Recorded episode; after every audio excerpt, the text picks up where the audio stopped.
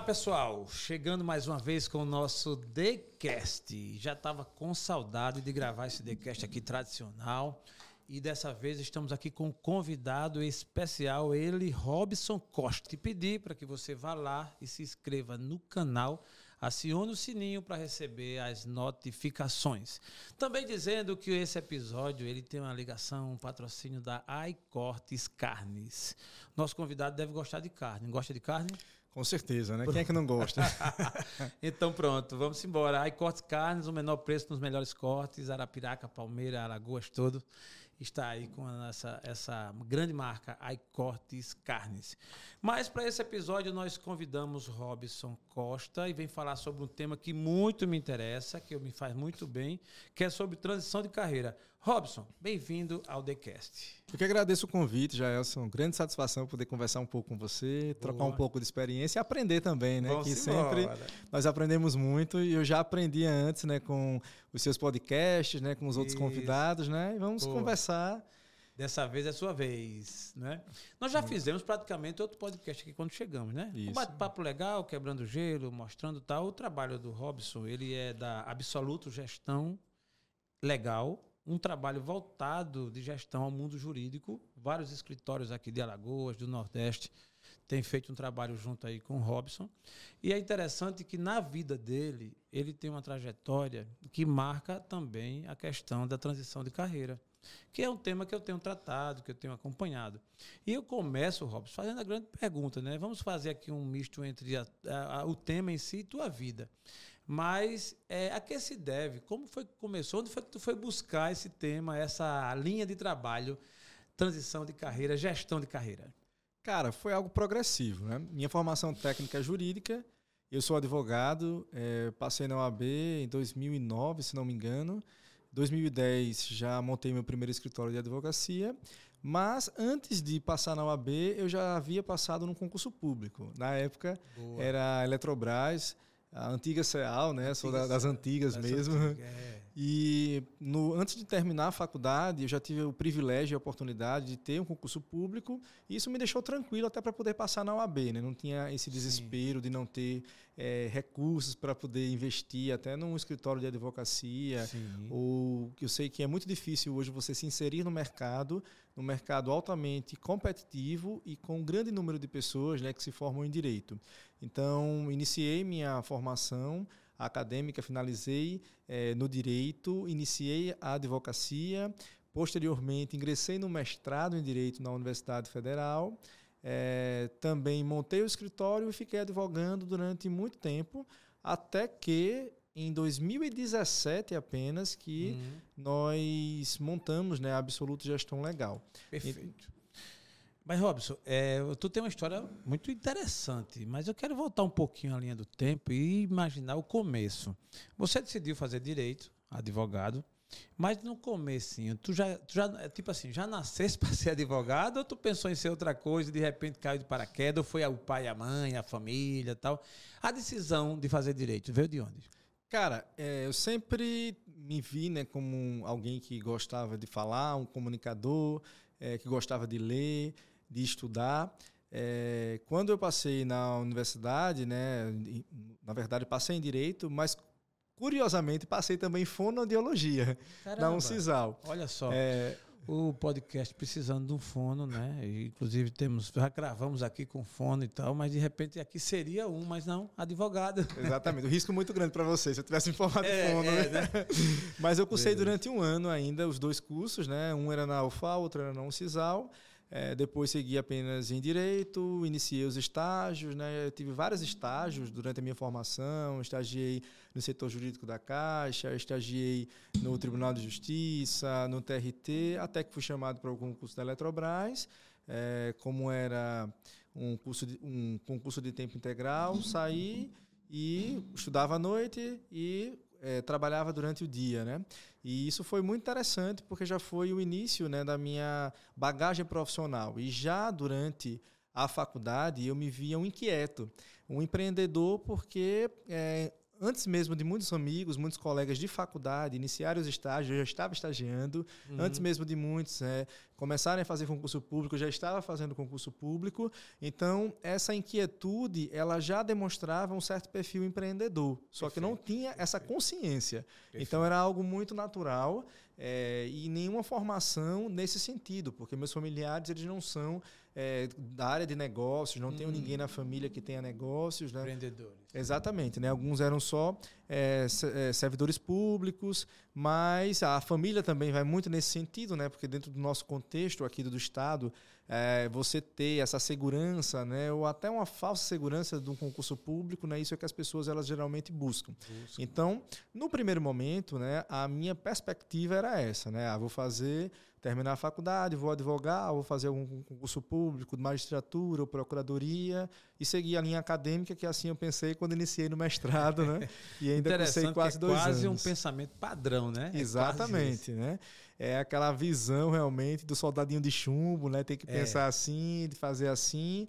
E quando você muda um pouco daquela realidade, você é tido até como estranho, né? É. Quando eu desisti do concurso público, né, da Eletrobras, e fui chamado, inclusive, é, até um pouco depois para outros concurso público federal, né? A família, você é doido que não vai assumir. Caramba, então, vou. só, só para registrar, tu passou no concurso público, estava trabalhando lá Isso. tal. E um dado dia, tu dissesse, não, peraí, eu não, eu não vou querer continuar.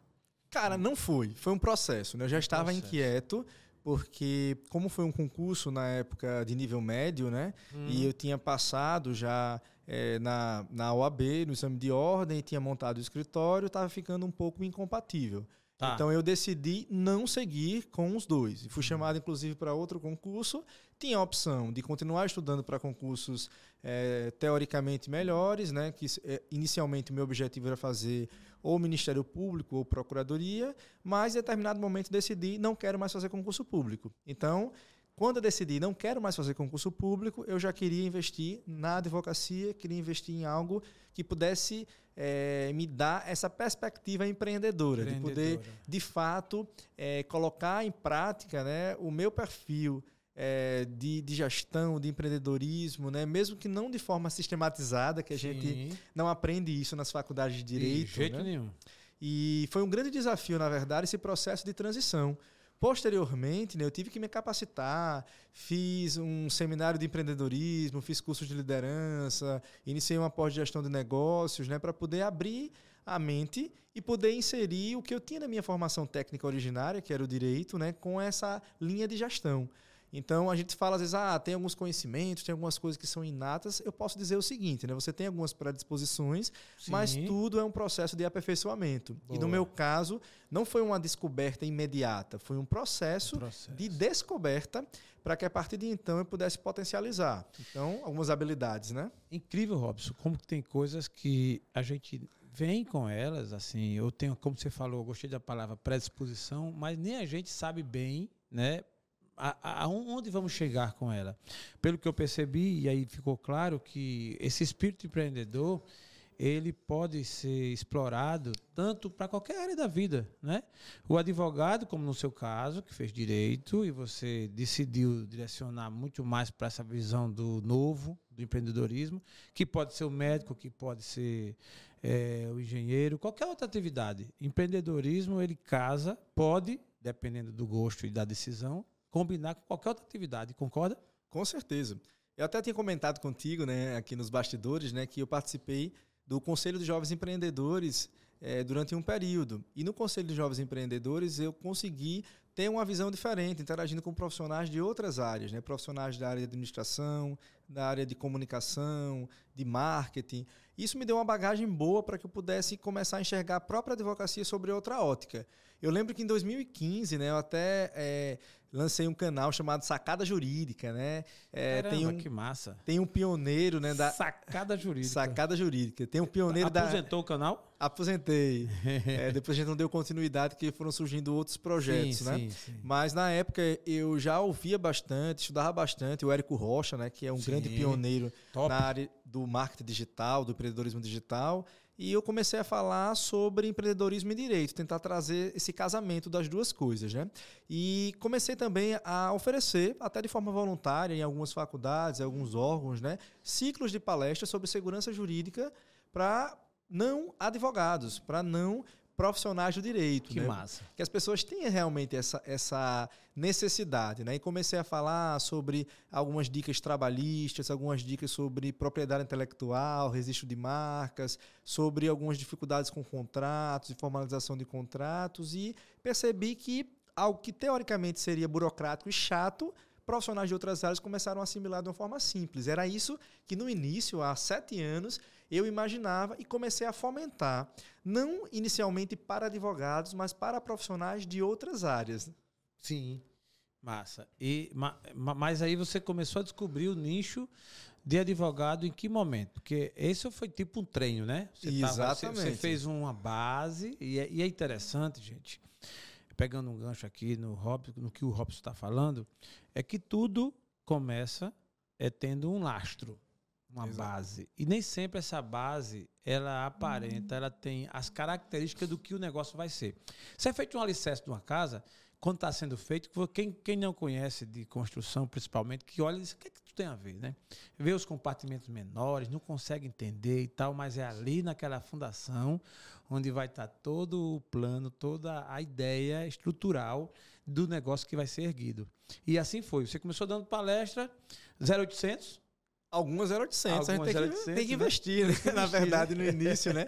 Eu sempre digo, então, né? Às vezes a gente tem que tirar dinheiro do bolso para que depois possa ganhar dinheiro, né? Então, muito, muito disso eu fiz durante algum tempo.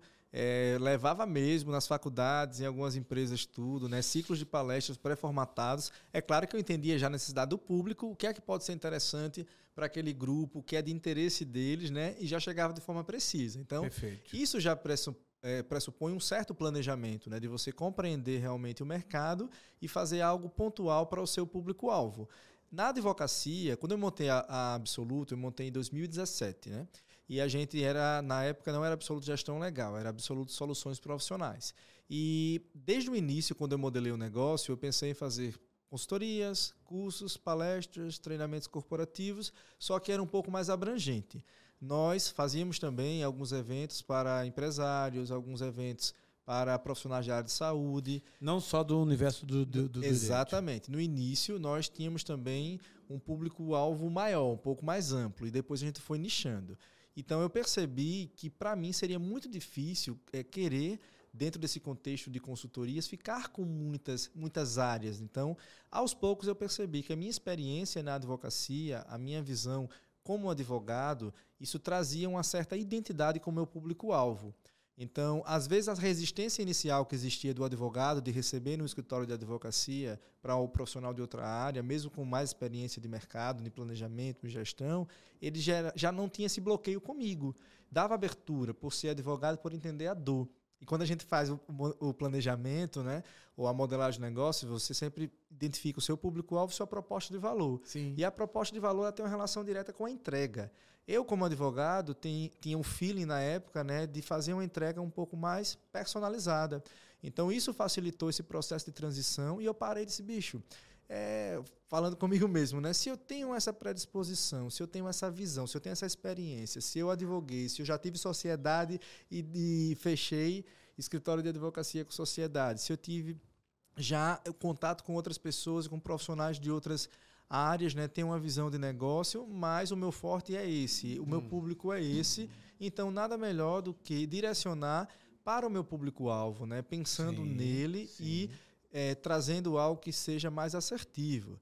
Daí Perfeito. teve o ingresso né, no órgão de classe, que é a própria OAB. Comecei a, a me inteirar, a dar também cursos e palestras para novos advogados, uma comissão também que a gente fundou de empreendedorismo e gestão.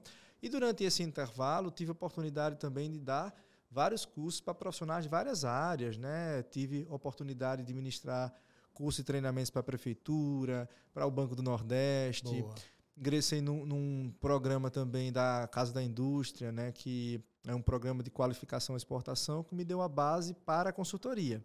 Então, alguém que tinha um perfil mais é, comunicador e executor passou a ter um perfil também um pouco analítico. A consultoria dá essa bagagem dá. e essa base analítica, porque eu tenho que entender também a dor do outro, eu tenho que entender também o que é que pode ser melhor para direcionar para o cliente. Né? Então, tudo isso facilitou no meu processo de transição de carreira para que eu também é, batesse o pé, na verdade, né? até fosse um pouco rígido, enquanto os amigos diziam, você tem que abrir, você tem a é. oportunidade de falar, de fazer cursos e treinamentos para empresas de várias áreas. Eu disse, não, o meu público é Boa. é esse, eu entendo Boa. que eu tenho que nichar. Isso. Então, você começou pessoa... a saber para onde você queria ir, né? Aí fugiu daquele adágio lá, de que quem não sabe para onde vai, qualquer caminho serve, né? É. Isso é muito bom. Eu vou fazer uma pergunta bem interessante assim, é, Robson. Aliás, duas. A primeira é: o advogado, geralmente quem é, faz um curso, qualquer curso, mas advogado, direito e medicina são. A pessoa já faz pensando em ganhar muito dinheiro e ficar famoso. Isso. Robson não foi picado por essa mosca, não pensou em ganhar muito dinheiro e ficar milionário e ficar famoso, não? Cara, a, a advocacia realmente, né, quando ela é bem organizada, bem planejada, ela dá essa possibilidade de você ter realmente né, uma projeção de crescimento grande. Mas é, eu até pensei, mas eu também identifiquei que eu tinha como fazer algo maior. Então é você entender de fato seu propósito, sua identidade, né? Tem um livro, né, que serviu como base até para os meus estudos sobre planejamento, que eu indico, que é a estratégia do Oceano Azul. E a estratégia Oceano Azul ela fala sobre nichos de mercado, onde você encontrar também algo diferente, algo que é, é um novo oceano, não apenas aquele direcionamento do Oceano Vermelho que todo mundo vai. E assim eu fiz. Para mim é muito mais assertivo, para mim foi muito mais é, é, produtivo entender que dentro do, do meu contexto, dentro do mercado jurídico, eu poderia trazer maiores resultados né, trabalhando com consultoria, com consultoria direcionada para advogados, porque eu não saí da área jurídica, eu só mudei um pouco o foco. No lugar Sim. de ser alguém que estava ali trabalhando né, é, com litígios, com consultorias de gestão, eu passei a ser parceiro de advogados, de profissionais que entendiam também é, é, o mercado jurídico, né? Assim, que eu trabalhei durante muito tempo, tinha essa visão e assim facilitou esse processo, né? De compreensão das dores, de compreensão das necessidades e planejá-los é, para que eles tivessem um sistema de gestão organizado. Então, para mim, foi realmente um processo de decisão, de dizer, não quero advogar e quero investir em gestão e planejamento, que não foi fácil, que não é fácil, que é um processo de aculturação, porque nós não temos a cultura de gestão dentro da advocacia, seja no nosso Perfeito. estado ou fora, é mas que é um risco que eu assumi. É, não tem, vírgula, não tinha, né? Porque hoje em dia muita gente começa a se preocupar, ver que tem ganhos e perdas, se você não for organizado, tudo aí começa a ter esse espaço. Mas a minha pergunta foi, é, entendi a sua resposta, muito plausível. Mas aí a brincadeira foi, e a grana, velho? Tu vai ganhar mais fazendo, ajudando os advogados ou advogando, ganhando processos e com honorários milionários? Cara, por incrível que pareça, né? Assim, a gente realmente, como você falou, né? a gente é tentado por uma questão financeira. É, de fato, né, um processo é, ele daria muito mais retorno de investimento do que propriamente um, um processo judicial, do que um processo de consultoria. Sim. E principalmente porque ainda a gente tem que construir um nome, ter um posicionamento de mercado para que possa ter esse retorno do investimento inicial. Então, de fato, houve uma diminuição, uma retração financeira, mas isso foi consciente. Perfeito. Quando eu assumi o risco de dizer eu quero investir em gestão, eu quero investir numa consultoria, numa empresa de treinamentos para advogados, eu sabia também que eu teria uma retração. Eu sabia que eu teria que fazer um investimento né, a médio e longo prazo para que eu pudesse, é, de fato, é, ter esse, esse posicionamento com um retorno financeiro também disso. Né? Tanto que, é, durante os primeiros dois, três anos, né, eu fazia de forma concomitante. E o dinheiro da advocacia era investido também na empresa de consultoria. Entendi. Muitas vezes eu tirava dinheiro que eu recebia dos processos, processos judiciais, ou então das assessorias jurídicas, né, que são comuns. Né? Esses contratos que as empresas pagam a gente mensalmente para que eu pudesse investir em marketing, para que eu pudesse investir no espaço físico, para que eu pudesse investir nos cursos que tem um investimento altíssimo quando você faz, principalmente com a nossa proposta em hotel. Então, foi consciente, é consciente, mas é interessante que você entenda que dentro de um processo de planejamento, de um processo de transição de carreira, você tem que assumir riscos. Mas esses riscos eles devem ser calculados. E sempre com foco nos resultados. Então é um processo contínuo. Trabalhar a gestão da marca, trabalhar o posicionamento, trabalhar a, a resposta e trabalhar também a entrega do serviço né, que você vai ter. Porque isso é gradual, não tem como. Nenhuma profissão, ninguém vai começar ganhando rios de dinheiro. Boa. Só se você ganhar na Mega Sena. Lógico, é. Não, Robson, a sua, a sua resposta foi muito interessante, é isso mesmo. Aí a, o chavão dela é assim, o propósito. O propósito, uma identificação que você fez, né, dentro do seu perfil, da forma de você ser, de ver o mundo, do que você construiu ao longo desse início de carreira, e aí seguiu no caminho que é o melhor. Aí eu faço uma pergunta bem característica do tema. Né? A base, Robson, para alguém fazer uma transição de carreira, a principal, o principal mote, qual a base? É a compreensão da identidade, do propósito mesmo, né? Assim, no que é que eu posso ser melhor. Eu sempre tive em mente o seguinte, né? Eu posso ser um bom advogado, eu sou um bom advogado, mas eu posso ser um melhor consultor, eu posso ser um melhor mentor na área de gestão, eu posso ser um melhor comunicador de gestão para advogados. Então eu entendi isso claramente, né, durante todo o meu processo, compreendi a minha história, né, analisando não apenas a minha história de vida, mas analisando o nosso mercado local e as potencialidades, né? É, a gente tem assim, normalmente nós fazemos o planejamento de uma empresa, a gente vai fazer ali, tem uma ferramenta chamada matriz SWOT, onde Isso. você vê ali as forças, fraquezas, oportunidades, as ameaças, e você vê só do lado externo, só de uma empresa, mas é importante que a gente faça da nossa própria vida, da nossa própria carreira. Se eu tenho isso como potencialidade, eu tenho Sim. que investir nela. Agora, eu preciso realmente minimizar também os meus problemas, as minhas dificuldades. Daí que serve também um planejamento, um plano de ação. E assim, é, eu fiz também, né? E continuo fazendo porque é um processo contínuo que não para. Então, não para. É... Se você pensa que se conhece, fica sabendo que você não se conhece ainda, né? Incrível, de jeito né? maneira. É um processo, enquanto vida tiver, você vai se descobrindo, até porque há momentos e situações que são circunstanciais, são inusitadas, né? Imagine você, no ofício da profissão ou da função que você decidiu seguir, quantas novidades, né? Negócio novo que surge, é, um escritório que tem a sua cultura interna, né, empresarial, Exato. cada um com as suas características. E cada vez que você chega, por isso que você tem que fazer um diagnóstico, né, preciso para poder identificar a real, a realidade daquele negócio, não é assim? Com certeza. E um dos pontos que eu tenho aprendido bastante é o seguinte: às vezes você não pode, você precisa confrontar, mas tem que ter um jeito até na forma de confronto, porque você pode criar uma barreira muito grande. É muito difícil quando já existe uma história, já existe um processo que às vezes existem vícios também e você chegar lá, né, como consultor, como alguém externo dizer que está errado e você tem que fazer diferente. Então, até a forma de você falar e de como você vai ajudar, ela tem que ser muito bem trabalhada. Então, antes de você fazer o diagnóstico da empresa, você tem que fazer o diagnóstico das pessoas com quem você vai sim, trabalhar. Sim, de você entender o perfil deles, de você entender é, o que é que eles querem, né? A, a, até a, a questão mesmo é, da análise de mundo das pessoas que você vai trabalhar, porque aquilo pode ser uma barreira para que você faça o seu trabalho. Sim. Então, dependendo da visão de mundo que cada um tenha. Exatamente, né? A gente fala muito sobre sinergia, a gente fala muito sobre questão de conexões, mas nós precisamos entender também que isso pode ser gerado de forma mais fácil ou mais difícil, dependendo da postura. Então, a gente trabalha é, com pessoas, né, a gente que vive né, e que lida diariamente né, com vários perfis, de várias é, necessidades, né, a gente precisa ter esse olhar atento.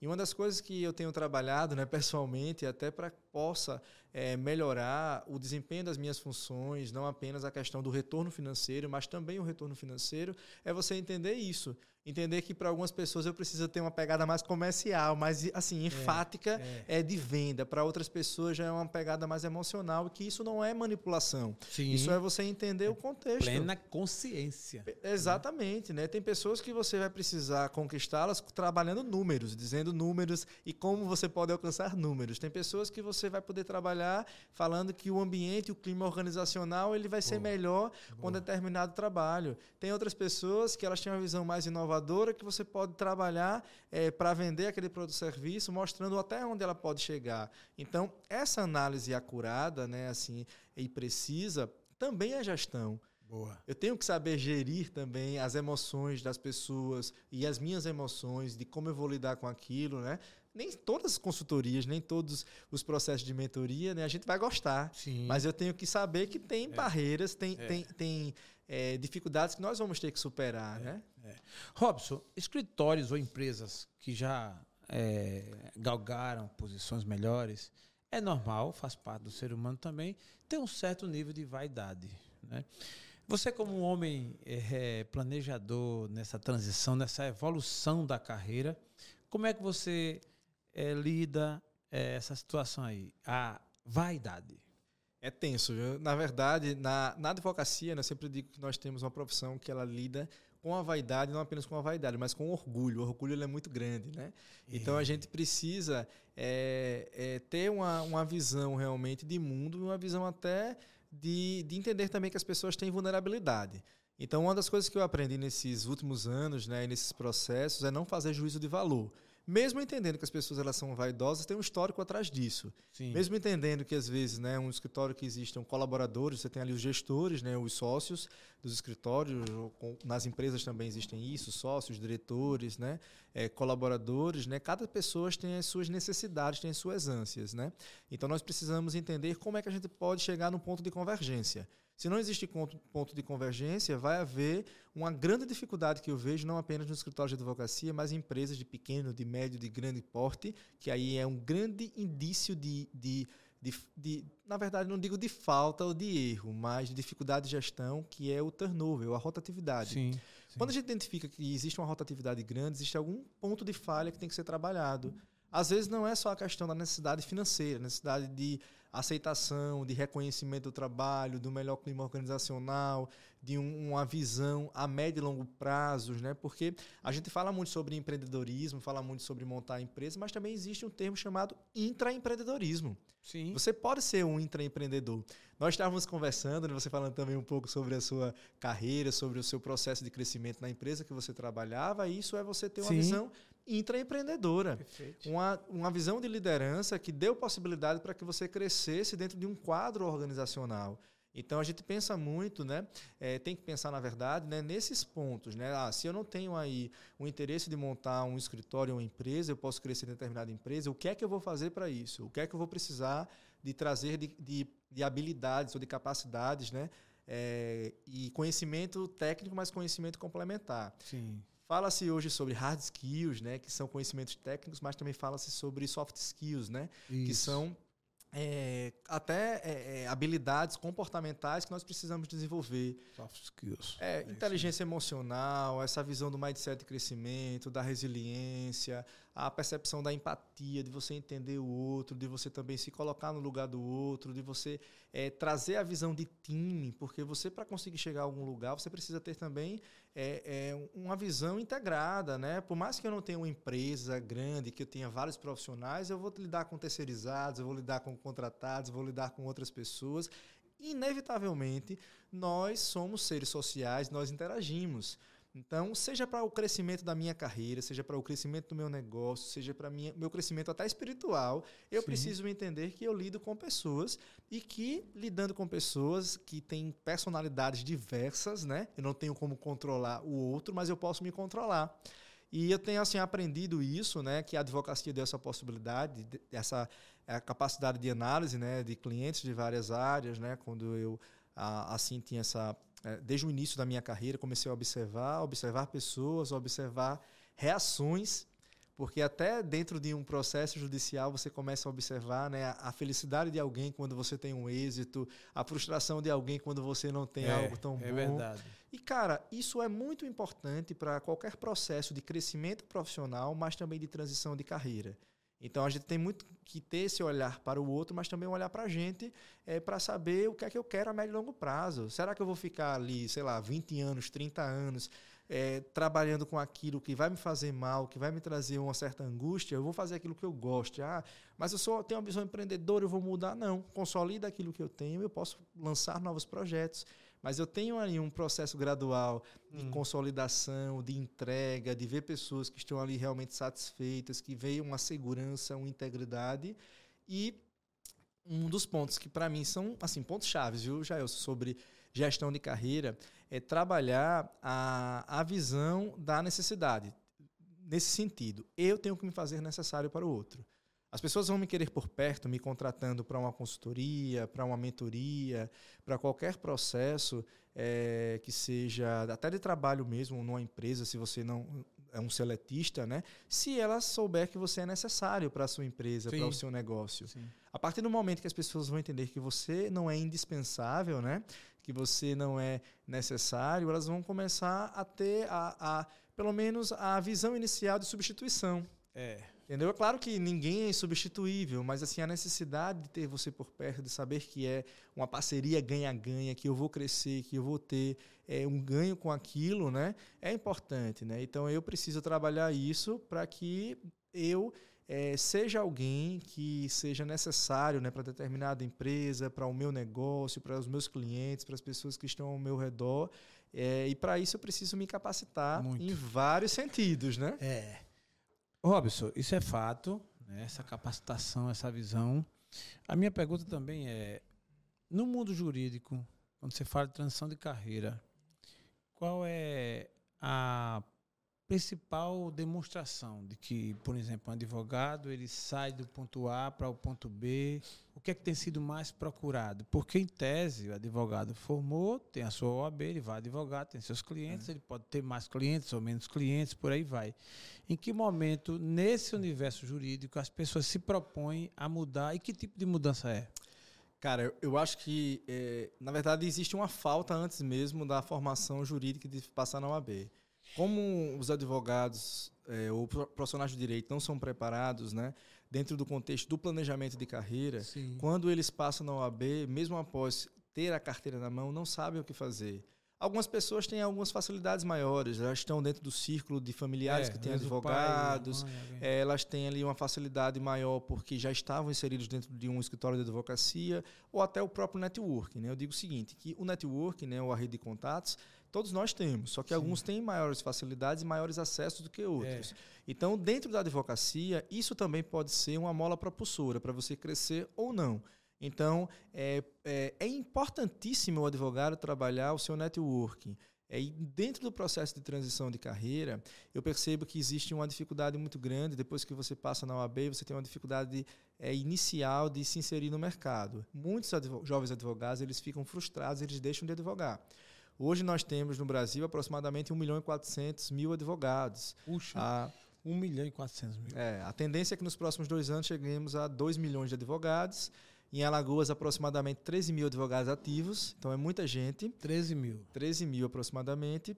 Então nós temos um número grande de advogados, mas nem todos são advogados atuantes, nem todos os advogados vivem só da advocacia. Eles também têm outras profissões é, complementares, justamente por não conseguir sobreviver da advocacia. Então, tudo isso é o que a gente chama de ausência de gestão de carreira.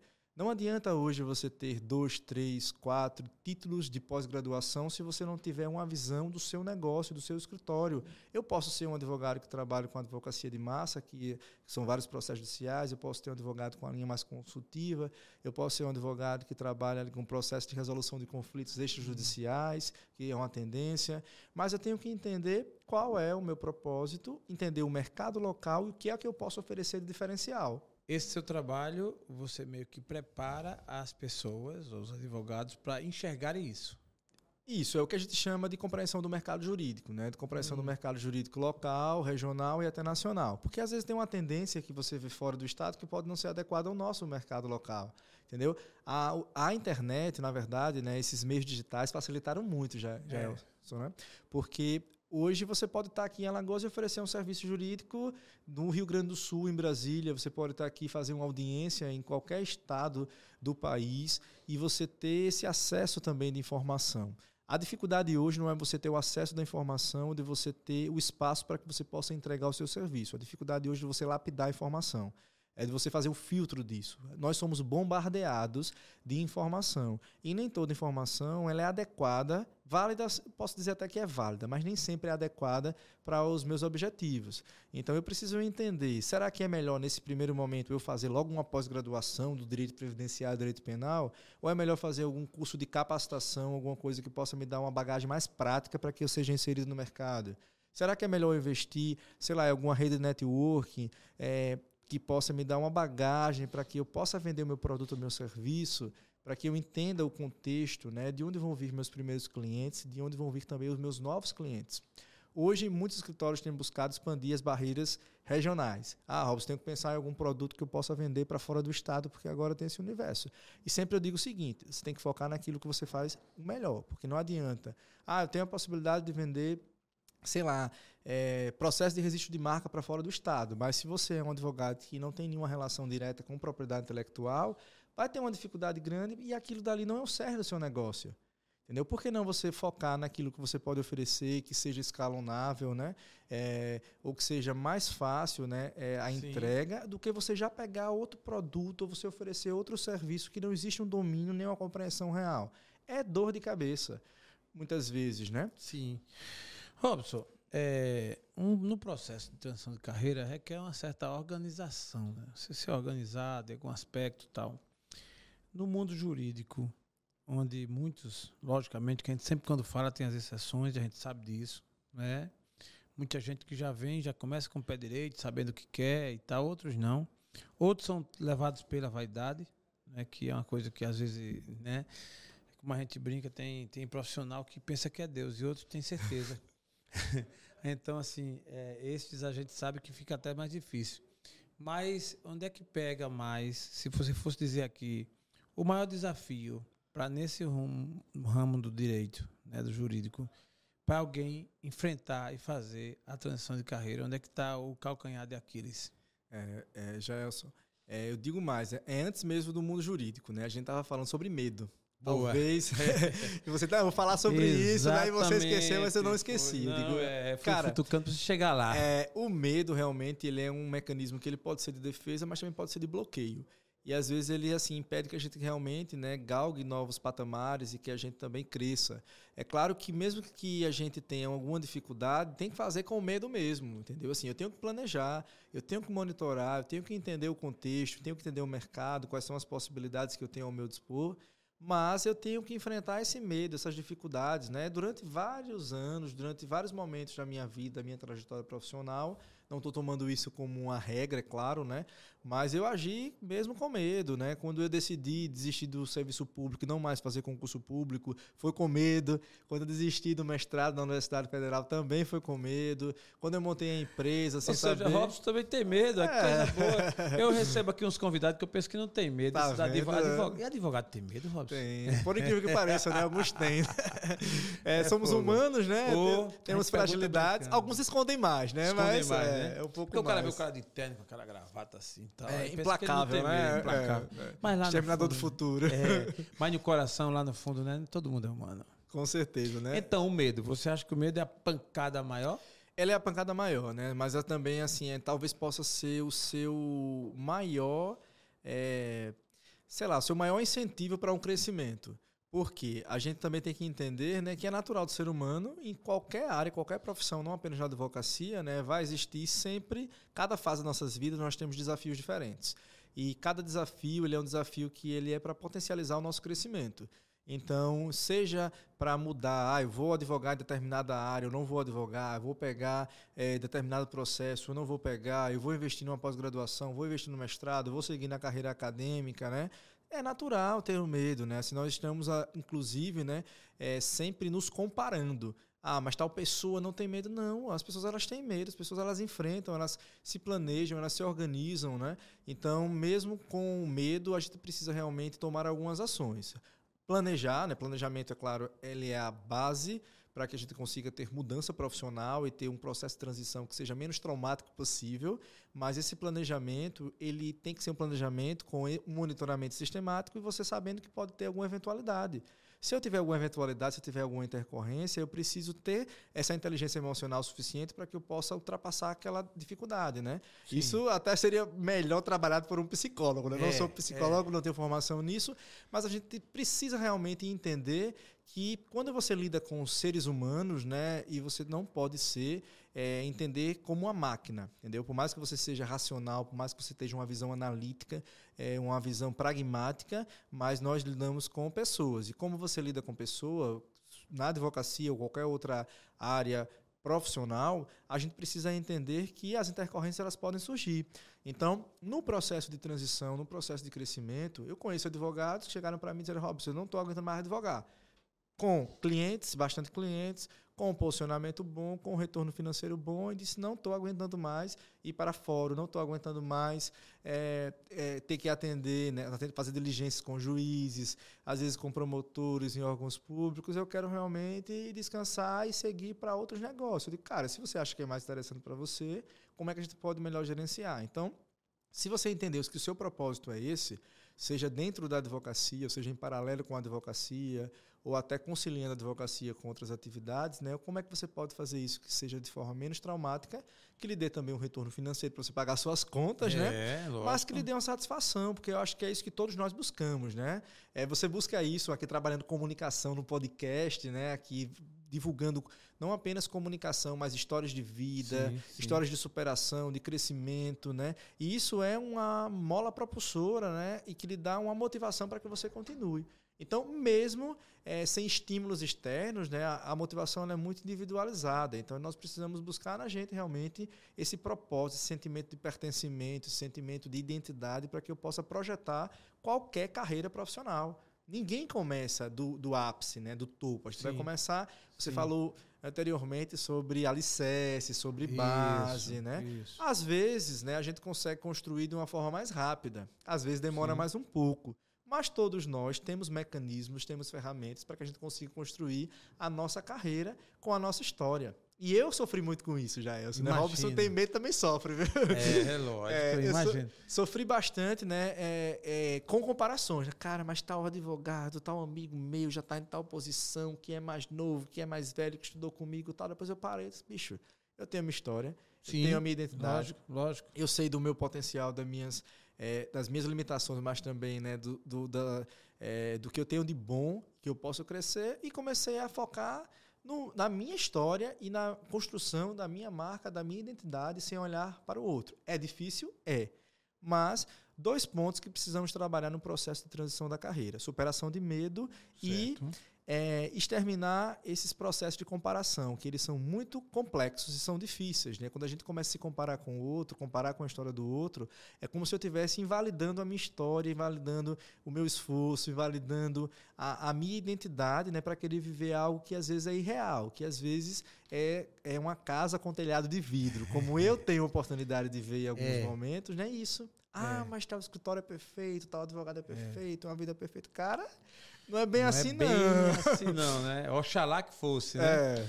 Robson, eu tenho algumas perguntas, assim, alguns bate, nesse bate-papo contigo. Um deles, que eu quero, é curiosidade para quem mexe com transição de carreira, que é uma mudança sua em um negócio que é sonhado por tanta gente. Robson é, conseguiu entrar na Universidade Federal para fazer um mestrado. Isso. Em um dado momento, o Robson mudou, não continuou. Eu quero ouvir de você o que te levou a fazer isso. Robson, é, um sonho de muita gente é fazer um mestrado. Entrar no, no mestrado na Universidade Federal é uma realização, é uma coisa gloriosa. E você entrou, estava fazendo tudo e abdicou, mudou. O que te levou a isso? Cara, me disseram que eu, sou, que eu era doido, né? Quando eu desisti do mestrado. Eu, eu, eu, eu prefiro, inclusive, registrar, também é, achei. É, começando pelo meu orientador na época, né? É. é. Mas, cara, é o seguinte, né? Quando eu ingressei no mestrado, né, tinha essa perspectiva acadêmica. É, na época era uma linha nova, uma linha de pesquisa nova. Tinha o objetivo de dar aula, de ser professor. Cursei ainda quase dois anos. É, participei do estágio de docência, dando aula para os alunos da universidade, de seminários. Já tinha ali né, a publicação de artigos, entre outros trabalhos né, que são inerentes ao próprio, à própria academia, o mestrado mas eu entendi que não era mais para ficar no mestrado, né? Assim, já tinha essa inquietação, né, sobre o meu futuro profissional, estava é, passando por algumas dificuldades no momento, mas o principal foi entender que realmente eu teria outras possibilidades, e não apenas aquele o mestrado seria, sei lá, a, a última é, o último tesouro que eu tinha na minha vida profissional e na minha vida acadêmica. Né? Assim, a turma era excelente, muitos amigos posteriormente ingressaram em doutorado, é, continuaram na linha acadêmica e seguiram na sua carreira nesse sentido. E aquilo dali foi um divisor de águas na minha vida profissional, porque a partir daquele momento que eu decidi desistir do mestrado, comecei entender a advocacia ou as possibilidades profissionais sobre outra ótica, né? Como eu te disse, né, no início, né, fiz várias capacitações depois de empreendedorismo, de liderança, é, iniciei uma pós de gestão de negócios, de administração. Então, tudo isso né, foi o novo direcionamento profissional que eu assumi. Talvez se eu tivesse no mestrado, não teria partido para esses novos horizontes, né? entendido que a linha empreendedora, a linha de gestão seria a minha identidade a partir de então. Existia uma inquietação, mas foi muito também uma doutrinação, né? Eu vim, como eu passei, falei para você, né, vindo à Universidade Federal, com os professores, com os colegas, com amigos, com familiares, falando: ah, excelente que você para dar aula, você tem que entrar Boa. no mestrado, que você não possa, é, se você não vai conseguir dar aula se você não tiver no mestrado, você não vai conseguir entrar na universidade, né? E depois, né, durante essa trajetória, eu percebi que cada um segue, ou pode seguir sua carreira Sim. de acordo com os seus objetivos é, é, e com a sua, o seu propósito de fato, né? Porque Sim. hoje eu também, né, com a, através da minha empresa, né, com os cursos, com os processos de consultoria e mentoria, eu dou aula para colegas que foram de mestrado, Boa. até é, é profissionais que são doutores, tudo isso, né? Claro que isso aqui não é, uma, é, um incentivo para que desistam do mestrado, perfeito, mas no meu caso profissional, é, de forma pensada, de forma planejada, né, eu consegui projetar a minha carreira que não ficou na dependência daquele, da, daquele título acadêmico. Né? Em algum momento você se arrependeu de ter desistido? Cara, não, por incrível que pareça, nunca. Até pensei em fazer, né? Penso em fazer e quero fazer é, outro mestrado, mas que não é na área de direito, né? Tá. Agora já para uma linha Entendi. de negócios, né? É, mas assim, entendi que dentro do processo é, da gestão da minha carreira, né? Isso não seria indispensável entendeu? Uma, uma pós de gestão de negócios, como assim eu fiz, algumas capacitações e outros que eu tenho, outros cursos que eu já tenho planejado, me organizado para fazer fora do estado de Alagoas ou até fora do, do país, né? Sim, se assim é, for possível, né? Hoje, para dentro da minha perspectiva profissional, é mais assertivo e traz um retorno maior do que propriamente a linha acadêmica, porque é algo muito pontual, é algo muito acadêmico. Se você realmente quer é, dar aula em faculdade, se você realmente quer é, seguir é, publicando artigos, escrevendo livros com a perspectiva acadêmica, é claro que é indispensável que você esteja Perfeito. dentro daquele círculo. Né? No meu caso, que é uma perspectiva mais prática, mais objetiva, mais para dar resultados para os meus clientes, né, para o meu público-alvo, né, é, algo que traga essa visão de negócio, essa visão de gestão organizada, essa visão de inovação, de tecnologia, é muito pontual e traz melhores retornos, tanto para a minha carreira quanto também para o meu cliente. Então, muito bom. Robson, com relação à absoluto gestão legal, né? É, hoje é um trabalho que você já vem consolidando, vem crescendo, vem evoluindo. Nós temos já boas informações de que tem sido consolidado aqui no mercado alagoano, obviamente que se estendendo aí. Acredito que logo, logo você vai estar Nordeste, Brasil, não tenho a menor Amém. dúvida. É, mas qual o principal produto que a Absoluto Gestão Legal entrega. Né? Alguém quer te procurar, quer fazer uma transformação no seu negócio e te acha por indicação através do TheCast, que dessa vez, né, com toda satisfação você aqui. Então a pessoa te descobriu e quer te contratar, quer ver o teu trabalho. O que é que a Absoluto Gestão Legal entrega? Antes de qualquer serviço, de qualquer produto, a gente entrega valor. Eu acho que isso é indispensável né, para qualquer empresa, ela entregar valor para o seu cliente, entregar uma consciência de gestão. É, nós temos uma dificuldade que é cultural, na verdade, né? Isso, né? A gente não aprende nas faculdades, empreendedorismo jurídico, gestão legal ainda. Existe aí possibilidade de reformulação nas grades curriculares, né? Mas aí é algo no futuro. E nós trabalhamos com consultorias, com mentorias, com processos de de transformação dessa consciência dentro dos escritórios de advocacia para advogados individuais. É, hoje, dentro desse contexto, consultorias e mentorias são os produtos que nós temos né, que entregam melhores resultados. Né? É, mas também nós temos cursos, nós também damos palestras, nós também temos treinamentos corporativos né, dentro dos escritórios de advocacia, porque às vezes existe uma necessidade até de você trazer uma, um tema pontual para determinado grupo, determinado momento, né? até não digo com o termo motivacional, mas até inspiracional, inspiracional. Né? para você mudar aquela perspectiva. Então, hoje, nós entregamos isso, essa consciência de gestão para os escritórios de advocacia, e às vezes é um trabalho incipiente Porque por mais que você tenha ali 5 anos, 10 anos, 15 anos de mercado, o processo de gestão ele já existe, porque ninguém fica 10, 15 anos no mercado se você não tiver um processo de gestão é, mínimo, mas não existe uma gestão organizada. Então, os resultados poderiam ser otimizados se você tivesse toda uma sistemática de planejamento, de metas, de Imagino. correr atrás dos resultados, entendeu? Imagino. Robson, tem uma questão que eu acho que você deve se deparar em algumas vezes, que é a questão cultural, que é um ponto, mas o cultural que envolve questões familiares que é o filho, que geralmente herda a marca do pai, que depois às vezes vem do avô. Eu tenho um amigo em São Paulo, né? Inclusive vou estar com ele essa semana lá em São Paulo. Doutor Fabrício, que o escritório dele tem 50 anos. E ele herdou todo o know-how, todo o background do pai.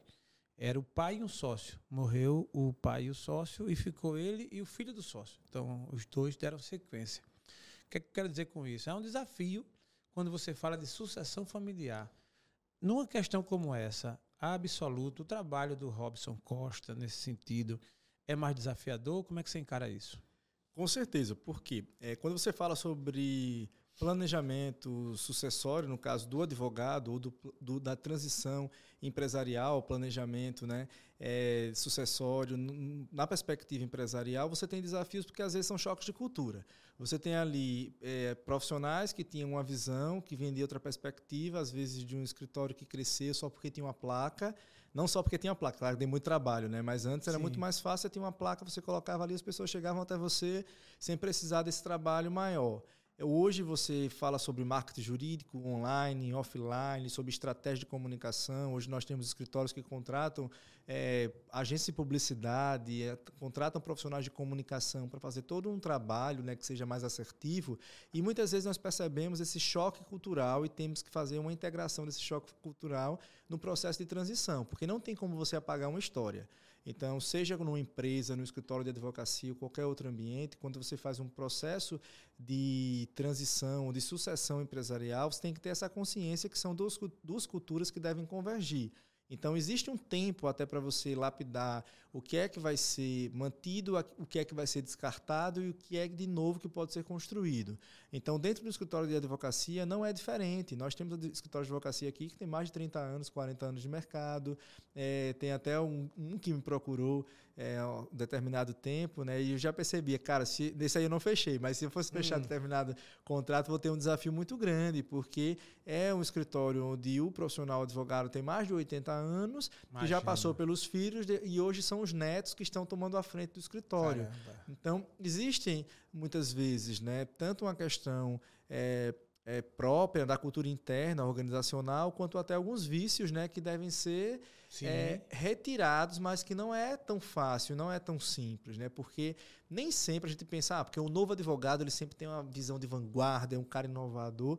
Por incrível que pareça, muitos jovens advogados eles têm uma visão ainda muito conservadora e muito tradicionalista. Eles não estão adeptos, às vezes, a processo de inovação, Incrível, né? a processo de gestão. Então, é muito do convívio mesmo, do ambiente onde ele está inserido, é, da formação dele, até familiar, que influencia no processo de identificação da própria advocacia. Às vezes, não vem do círculo de advogados familiares, mas tem a visão ainda conservadora, tem a visão ainda um pouco rudimentar de exposição, porque nós, a advocacia, você sabe, né, existem algumas nuances né, relacionadas à publicidade e à questão da ética profissional, do que Sim. pode ser exposto e o que não pode ser exposto. Muitas vezes existe a desinformação, que muitos advogados eles querem, ah, eu vou me inserir na, nas mídias digitais, tal, vou aparecer, e às vezes aquilo tem uma sobrecarga da imagem que acaba prejudicando no lugar de fortalecer. O advogado pode ser um digital influencer? Cara, nós temos alguns advogados que são digitais influencer hoje, né? Mas aí você não pode divulgar, né? Existem algumas restrições do Código de Ética e um provimento, que é um, provimento do ano passado, provimento 205 de 2001, que foi do Conselho Federal da Advocacia, que traz uma nova interpretação do Código de Ética com algumas possibilidades né, já inseridas no novo contexto do mercado digital. É, de como você vai, de fato, usar a publicidade no sentido informativo, na publicidade de conteúdo. Então, no seu escritório, você não pode vender, ah, eu vou prometer que eu vou ter êxito para você, eu não posso divulgar a questão dos clientes, do êxito de processo. Né? Então, a publicidade que você pode fazer na advocacia e o seu marketing é voltado para o conteúdo, é para a informação.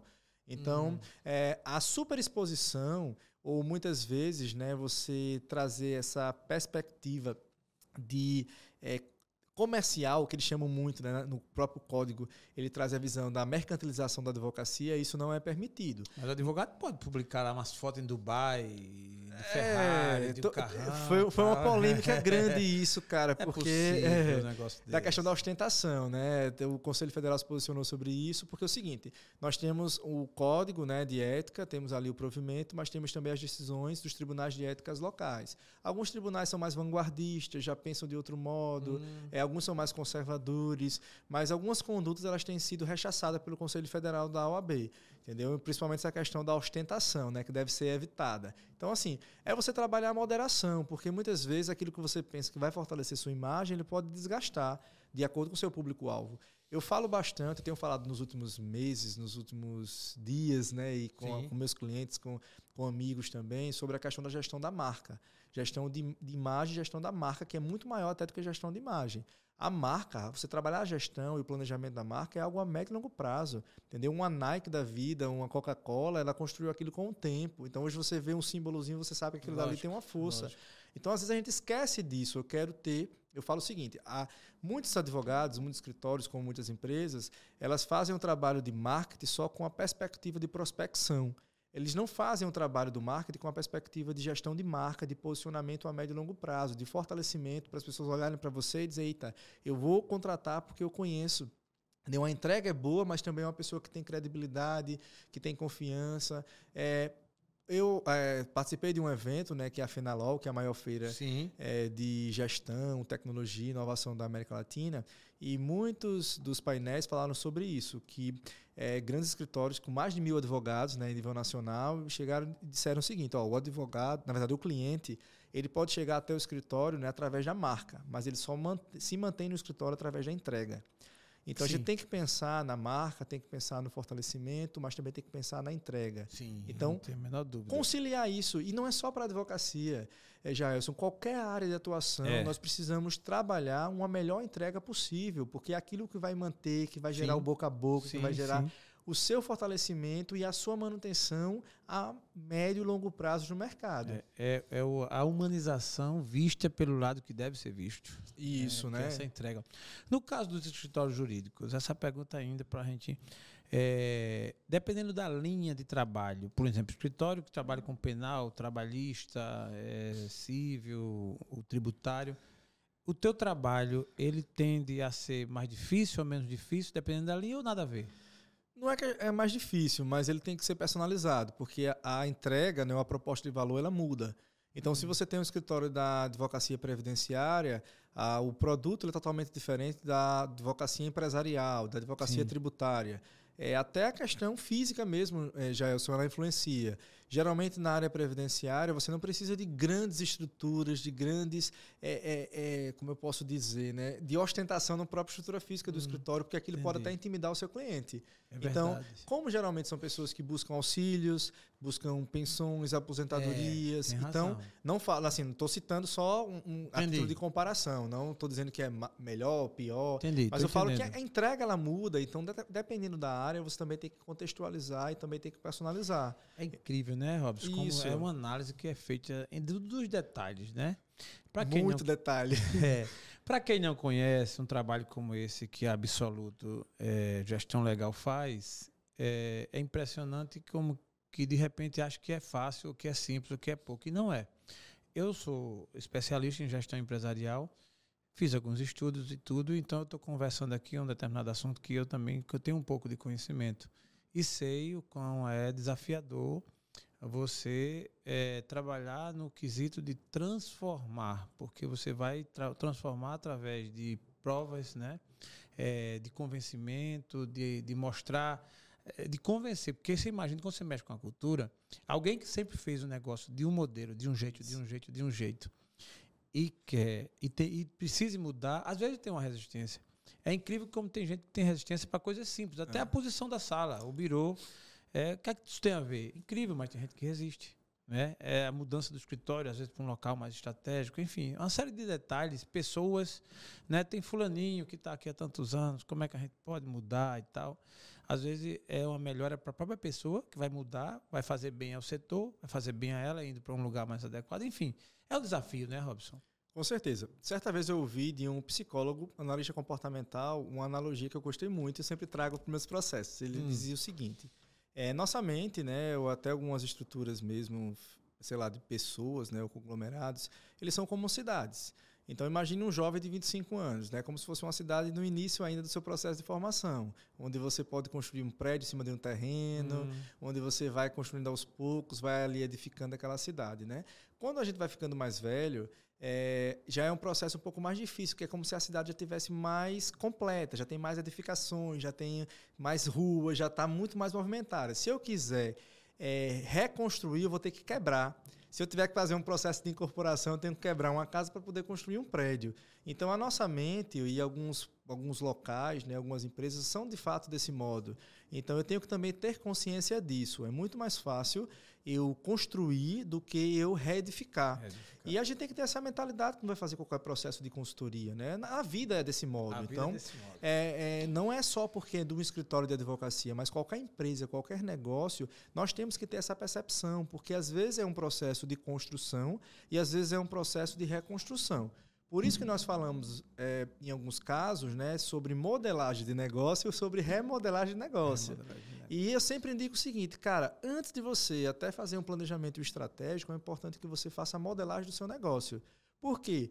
Quando eu faço a modelagem de negócio, eu vou entender de fato quais são as pessoas que eu vou fazer as entregas, né? quem é o meu público-alvo, qual, é qual é a minha proposta de valor, quais são as fontes de receita, os canais de comunicação, os canais de distribuição, os parceiros estratégicos, o, as atividades principais. Então, às vezes, você não tem isso muito bem definido. Você vai fazendo, vai fazendo, as coisas vão, vão saindo, né? E você vai realmente indo pela é, motivação da maré, né? Da maré. Mas você não tem essa visão sistemática. E às vezes é importante, porque isso é o diferencial competitivo do profissional desse novo milênio.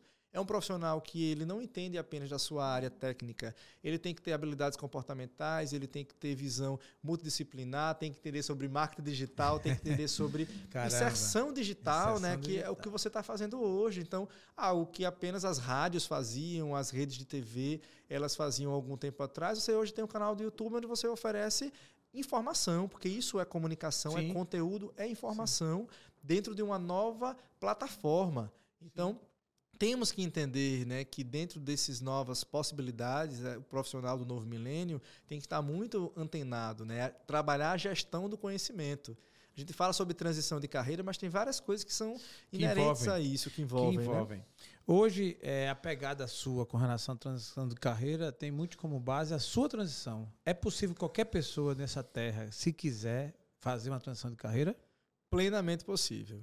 Acho que a transição né, de vida, na verdade, ele é algo que é acessível porque todos nós trabalhamos né, num processo constante de evolução e de crescimento. Então, enquanto eu tiver vida, né, eu posso realmente mudar. Agora, eu preciso entender até que ponto aquilo dali está sendo bom para mim. Então, do mesmo modo que dentro do contexto familiar, no contexto profissional, no contexto da sua carreira, eu preciso entender se realmente a entrega daquilo que eu faço, né, ela é algo que me faz feliz, é algo que está alinhado com o meu propósito, que está alinhado com a minha identidade, que eu posso fazer melhor. É como eu te disse, cara, assim, não é porque ah, eu não gosto de advogar, eu não gostava de advogar, Sim, mas chegou um momento da vida que eu entendi que Perfeito. eu posso ser muito melhor consultor, mentor, palestrante, até comunicador, né, que Sim, você é, tem que trabalhar Aguardem, isso, logo né? logo Robson Podcast. É, vamos lá, né? Robson, o que é que te tira do sério? Cara, eu sou bem tranquilo, viu? Assim, é muito difícil, né? Eu não sei, eu não gosto de pessoas às vezes intransigentes é, pessoas resistentes e pessoas é, que sejam arrogantes. Talvez isso me tire de sério, mas mesmo assim eu consigo me controlar.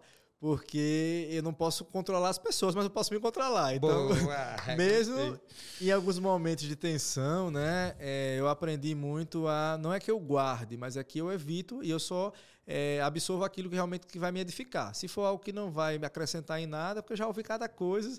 Bicho, até uma, uma situação bem interessante aconteceu, né? Eu, hum. eu jogo é, beach tênis é, e eu tava para dar uma palestra determinada e tinha um colega também que é advogado, né, que joga beach tênis e esse colega, eu tava para entrar para dar palestra e chegou para mim, bicho, cara, não sei o quê, como é que tá? Tá jogando beach tênis, tudo, né?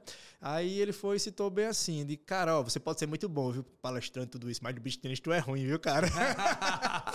ah, ei, mano, essa eu hora... isso direto. É, exatamente, né? Mas foi engraçado, de, cara, vou, vou, dar uma palestra, tô chegando aqui agora, o cara poderia ter um é... pouquinho mais de sensibilidade, ele vai chegar é. ali para irritar. Eu fiquei super irritado, mas depois eu guardei. É, pô, tá bom. Ah, tá certo. Obrigado pelas dicas, tal. O cara é, vai engolindo seco, é. tudo, né? Mas assim, é interessante que às vezes a gente não sabe, né, é, as palavras, né, o poder que ela tem na vida das outras pessoas, né? Para mim, eu sei lidar muito bem, é, normal e tudo, né? Porque você lida com pessoas e tem que estar realmente aberto, né? E nem todo mundo pode pensar igual a você.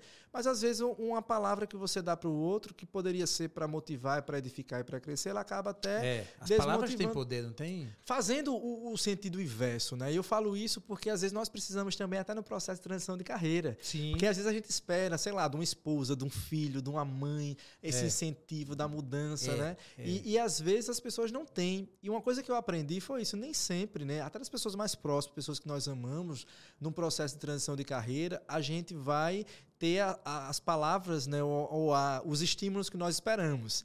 E eu é. também trabalhei muito isso, porque já tinha compartilhado aqui antes, né? Quando desisti do mestrado, quando desisti do concurso público, tudo, a minha família, as pessoas próximas, elas não entenderam e Sim. não aceitaram, e eu acho plenamente não, não, não era por maldade, cara, não, não por amor, por, por é. proteção, tudo, né? Depois eles entenderam o quanto foi bom para mim é. tomar essa atitude. É. Então, às vezes nós precisamos tomar algumas atitudes, né? E nem sempre em imaginar que as pessoas que estão próximos, elas estão querendo o nosso mal, é porque realmente elas Sim. têm esse instinto de proteção, mas é, eu acho que a nossa mente, né, se a gente tiver realmente um propósito, um planejamento, tiver uma organização e souber o que a gente quer trabalhar, ou pelo Sim. menos né, uma diretriz daquilo, né, a gente tem que ser firme, né, tem que enfrentar o medo, é. tem que correr atrás e tem que é. fazer acontecer, porque senão, cara, eu vou ficar estagnado o tempo todo. E vou, como diria, diria o Raul Seixas, ele fala, né, que fica com a boca cheia de dentes esperando a morte é. chegar, né? e não pode, ser, cara. Né? É. Robson, se você tivesse a chance, a oportunidade de dar uma mensagem através de qualquer veículo, ou de um outdoor, ou de um WhatsApp, para esses mais de 7 bilhões de gente no mundo, que mensagem você daria? E nessa hora você pode até fazer uso da câmera que é sua. Que mensagem Robson daria para esses sete, mais de 7 bilhões de pessoas? Cara, é manter sempre a esperança, sempre ter fé, buscar Deus, é buscar ter um autoconhecimento, né? E sempre pensar que a gente não está aqui só e nós precisamos também trabalhar para o crescimento das, daqueles que estão ao nosso redor. Então a gente sempre fala né, sobre essa vida profissional, sobre a questão financeira, e a gente pensa sobre um olhar egoísta. E nós somos ferramentas né, para abençoar outras pessoas, para fazer outras pessoas crescerem. Quando a gente muda a nossa ótica, o nosso pensamento em relação ao mundo, a gente tira a visão egoísta, a gente começa a pensar nas outras pessoas e a gente vê realmente um, sei lá, um ciclo de mudança, né? de mudança ao nosso redor. Nem sempre as coisas vão ser como nós imaginamos, nem sempre vai ser como nós queremos, mas ter essa segurança, ter essa paz, ter essa é, certeza né, né, que Deus está conosco, que Deus quer o melhor da gente, que eu preciso me conhecer que eu preciso também trabalhar para que outras pessoas elas cresçam que estão ao meu redor. Eu acho que isso é o que basta. É o que sempre falo para as pessoas que trabalham comigo, né, para minha esposa, para minha família, né? Eu acho que ninguém cresce só, ninguém é feliz sozinho. Felicidade, crescimento, ele é para são na verdade essas palavras para serem compartilhados. Eu acho que não é Boa. é para a gente guardar e enterrar. É como se você pudesse multiplicar os seus talentos, né? E quanto mais a gente é, trabalha, quanto mais a gente é, é, exercita né, nossos talentos, eu acho que a gente multiplica. Eu Muito vi bom. isso na prática, assim, não, que eu esteja no estado, né, numa, numa situação de ser é, é o ápice da minha vida, nada disso. Mas para esse momento eu acho que eu sou satisfeito, eu sou feliz, eu sou grato. Boa. E eu acho que esse sentimento é o que eu guardo, que eu vou sempre guardar, que eu vou sempre manter, independentemente da situação, da dificuldade. É, mas eu acho Independente que... do presidente. Do presidente, do governador, seja lá de quem for, mas a gente manter essa integridade, né? Eu acho que é isso ser íntegro e isso é manter uma identidade e isso é manter uma coerência, né? Porque eu acho que a gente vive numa sociedade, num mundo que ele é muito incoerente, ele é muito instável. É verdade. E eu acho que temos que buscar essa constância.